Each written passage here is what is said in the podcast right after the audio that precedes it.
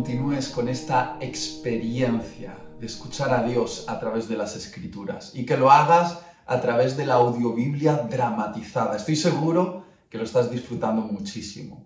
A continuación vas a leer el Salmo 123. Era un salmo que los peregrinos que iban a Jerusalén recitaban en su peregrinaje. Y es un salmo que nos recuerda la fidelidad del Señor y sus múltiples misericordias. Después leerás Génesis capítulo 37 y 38.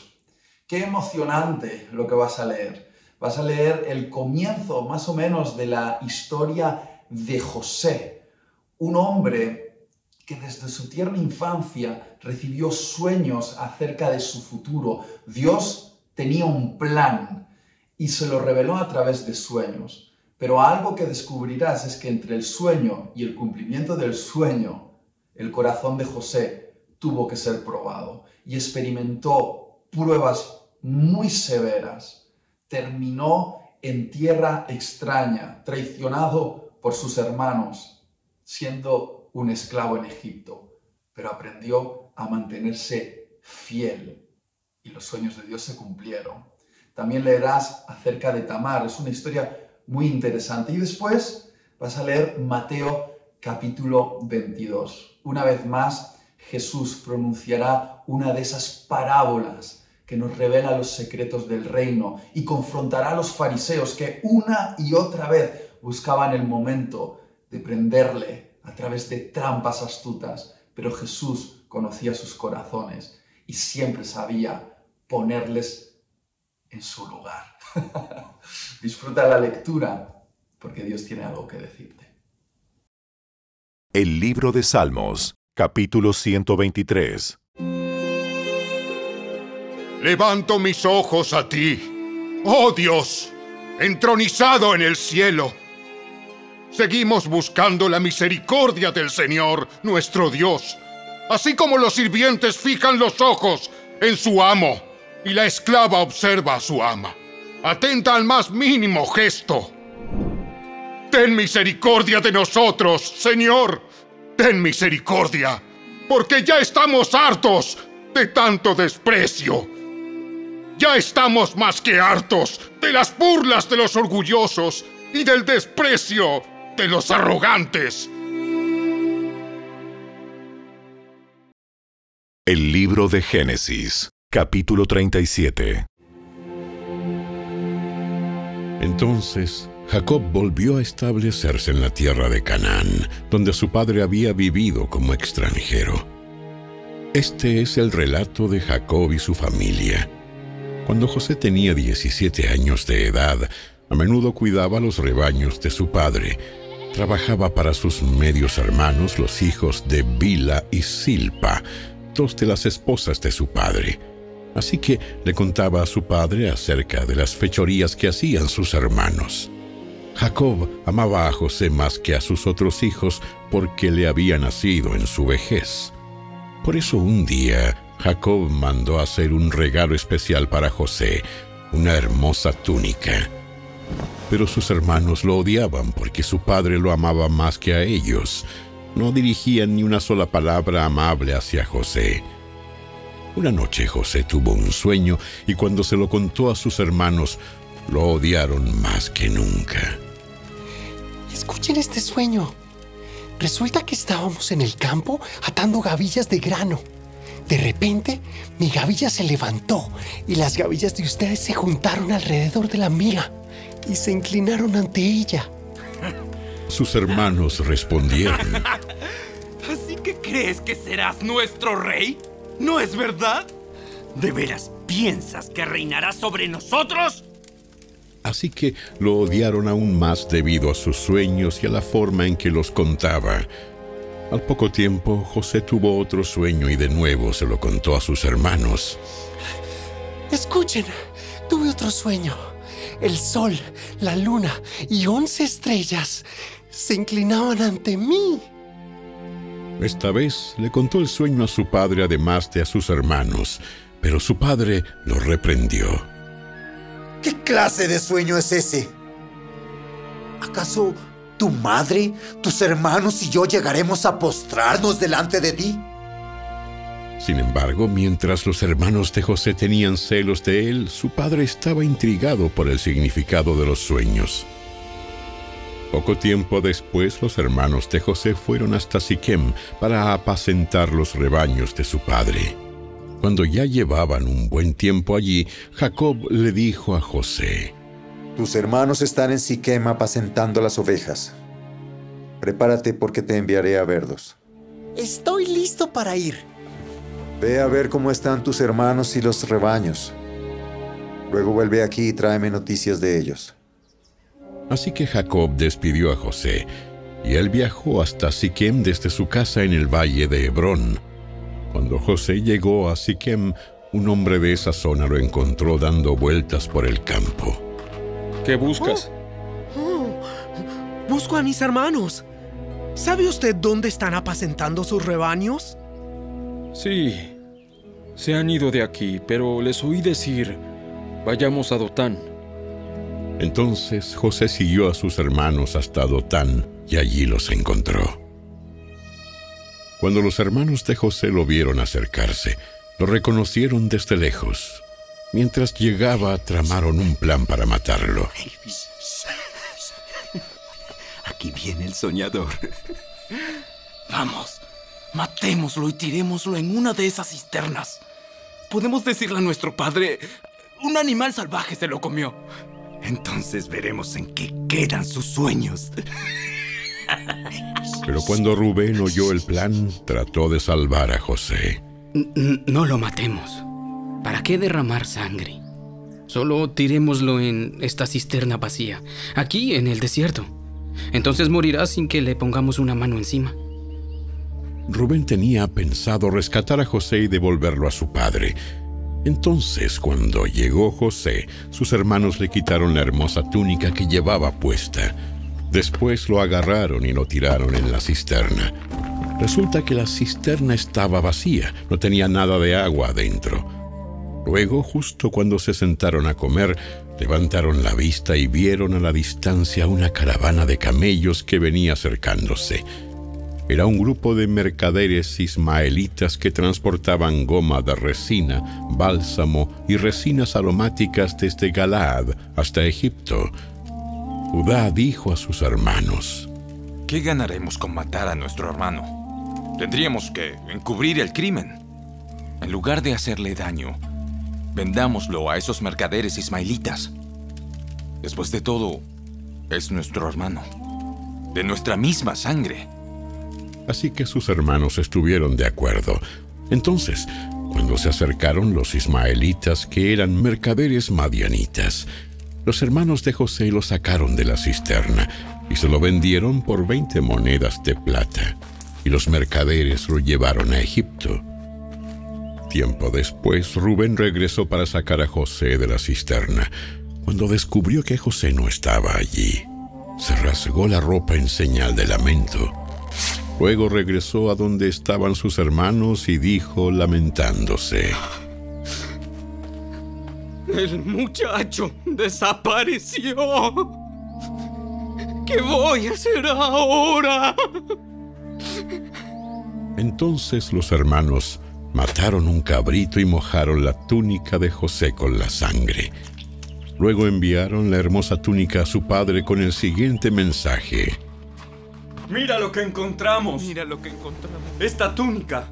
¿No es la de ¿No es la de tu hijo? Su padre la reconoció de inmediato. Sí. Es la túnica de mi hijo.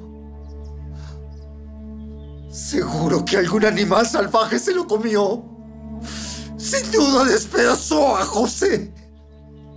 Entonces Jacob rasgó su ropa y se vistió de tela áspera e hizo duelo por su hijo durante mucho tiempo. Toda su familia intentó consolarlo, pero él no quiso ser consolado. A menudo decía, Me iré a la tumba llorando a mi hijo. y entonces sollozaba. Mientras tanto, los mercaderes madianitas llegaron a Egipto y allí le vendieron a José a Potifar, quien era un oficial del faraón, rey de Egipto. Potifar era capitán de la guardia del palacio.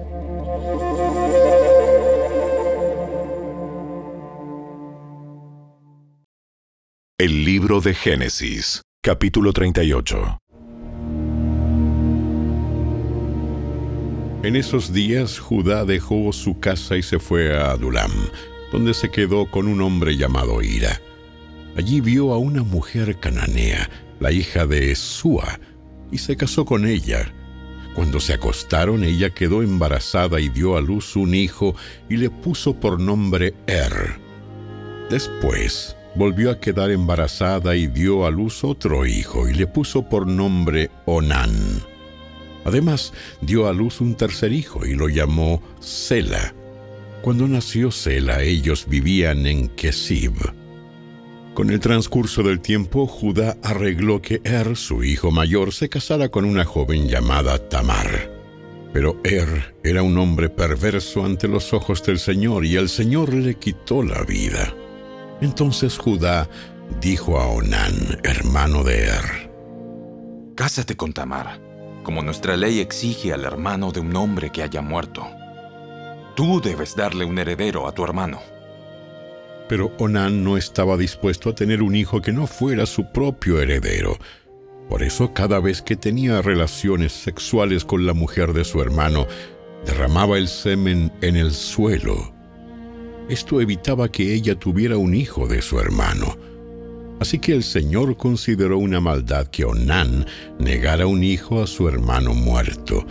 El Señor también le quitó la vida a Onán. Entonces Judá le dijo a Tamar, su nuera, Vuelve a la casa de tus padres y permanece viuda hasta que mi hijo Sela tenga edad suficiente para casarse contigo.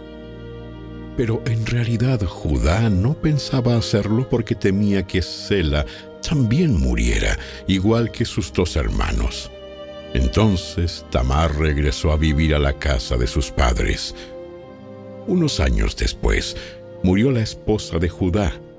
Cumplido el período de luto, Judá y su amigo Ira, el adulamita, subieron a Timna para supervisar la esquila de sus ovejas. Alguien le dijo a Tamar, Mira, tu suegro sube a Timna para esquilar sus ovejas. Tamar ya sabía que Sela había crecido, pero aún no se había arreglado nada para que ella se casara con él. Así que se quitó la ropa de viuda y se cubrió con un velo para disfrazarse. Luego se sentó junto al camino a la entrada de la aldea de Enaim, la cual está rumbo a Timna. Judá la vio y creyó que era una prostituta, porque ella tenía el rostro cubierto. Entonces se detuvo y le hizo una propuesta indecente. Déjame tener sexo contigo. Sin darse cuenta de que era su propia nuera, preguntó Tamar. ¿Cuánto me pagarás por tener sexo contigo? Te enviaré un cabrito de mi rebaño. ¿Pero qué me darás como garantía de que enviarás el cabrito? ¿Qué clase de garantía quieres? Ella contestó. Déjame tu sello de identidad junto con su cordón y el bastón que llevas. Entonces Judá se los entregó.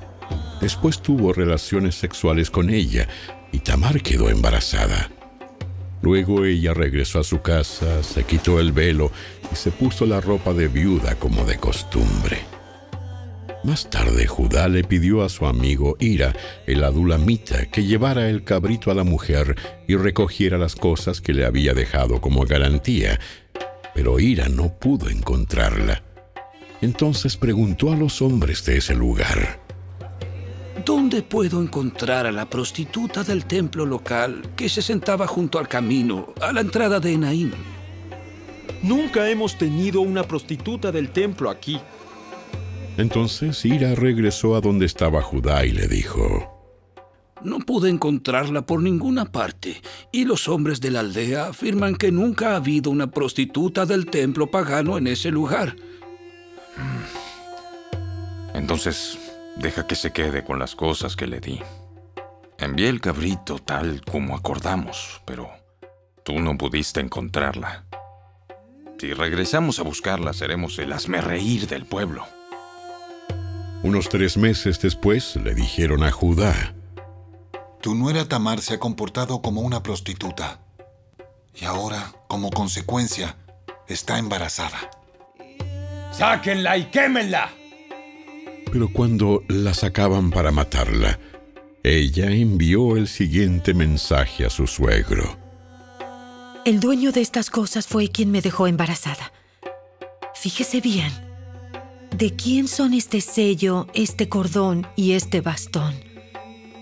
Judá los reconoció enseguida y dijo, Ella es más justa que yo, porque no arreglé que ella se casara con mi hijo Sela y Judá nunca más volvió a acostarse con Tamar. Cuando llegó el tiempo de que Tamar diera a luz, se descubrió que esperaba gemelos. Durante el parto, uno de los niños sacó la mano, entonces la partera le ató un hilo rojo en la muñeca y anunció. Este salió primero. Pero luego el niño metió la mano de vuelta y salió primero su hermano. Entonces la partera exclamó, Vaya, ¿cómo hiciste para abrirte brecha y salir primero? Y lo llamaron Fares. Luego nació el niño que llevaba el hilo rojo en la muñeca y lo llamaron Sera.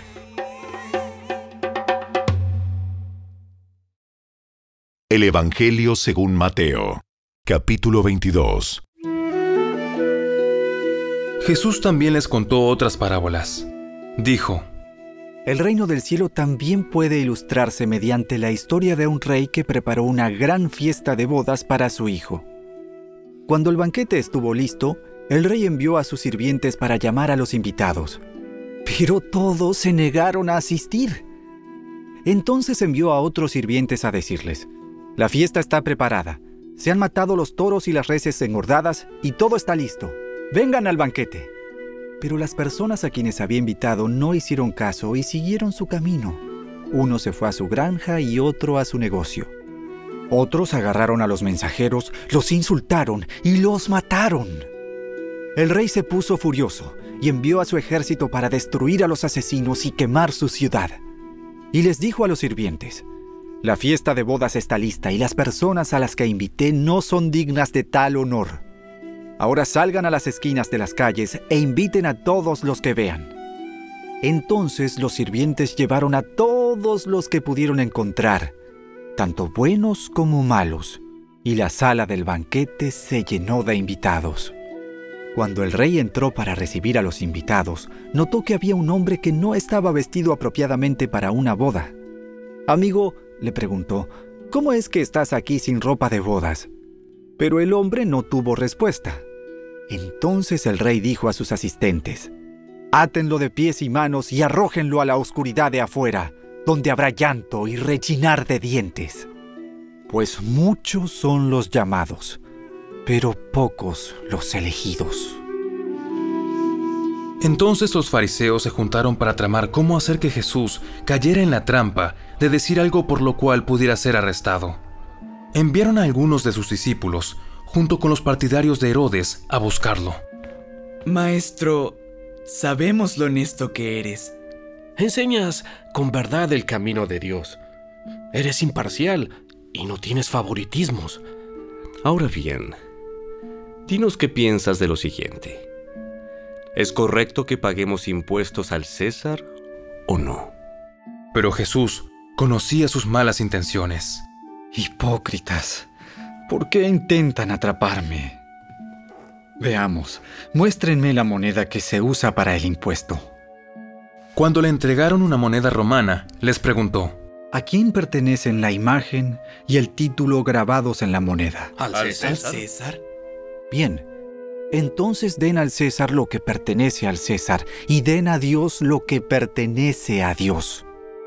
Su respuesta los dejó asombrados y se marcharon. Ese mismo día, se acercaron a Jesús algunos saduceos, líderes religiosos que dicen que no hay resurrección después de la muerte. le plantearon la siguiente pregunta. Maestro, Moisés dijo, si un hombre muere sin haber tenido hijos, su hermano debe casarse con la viuda y darle un hijo para que el nombre del hermano continúe. Ahora bien, supongamos que había siete hermanos. El mayor se casó y murió sin dejar hijos. Entonces, su hermano se casó con la viuda. El segundo hermano también murió y el tercero se casó con ella. Lo mismo sucedió con los siete. Por último, la mujer también murió. Entonces dinos, ¿de quién será esposa en la resurrección? Pues los siete estuvieron casados con ella. El error de ustedes es que no conocen las escrituras y no conocen el poder de Dios. Pues cuando los muertos resuciten, no se casarán ni se entregarán en matrimonio. En este sentido, serán como los ángeles del cielo. Ahora bien, en cuanto a si habrá una resurrección de los muertos, ¿nunca han leído acerca de esto en las escrituras? Mucho después de que Abraham, Isaac y Jacob murieran, Dios dijo, Yo soy el Dios de Abraham, el Dios de Isaac y el Dios de Jacob. Por lo tanto, Él es Dios de los que están vivos, no de los muertos.